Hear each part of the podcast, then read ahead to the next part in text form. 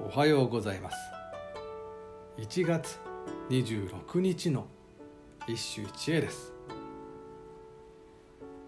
玉葉和歌集より京極ためかね。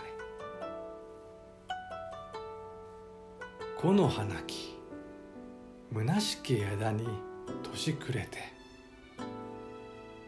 また恵むべき春ぞ近づく。この花木。虚しき枝に。年暮れて。また恵むべき。春ぞ近づく。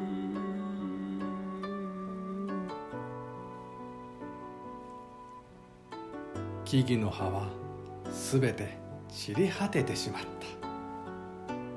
しかし案ずるな。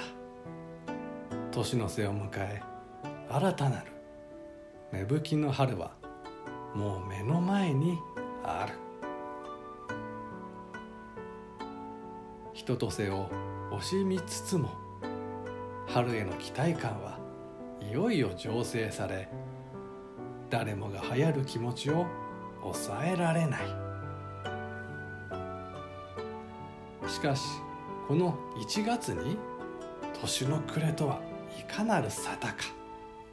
といえばもちろんこの一首一会が旧暦に準じているためである。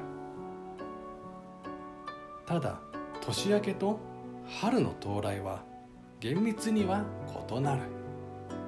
平安歌人は春を立春新暦でいう2月4日頃に求めたのだが旧暦で年明けいわゆる旧正月は二十四節気の雨水の直前の昨日つまり新月となり安定しない。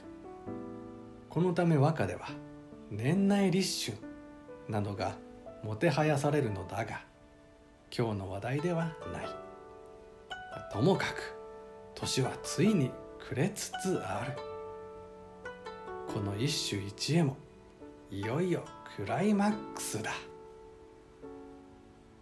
以上今日も素晴らしい歌に出会いました。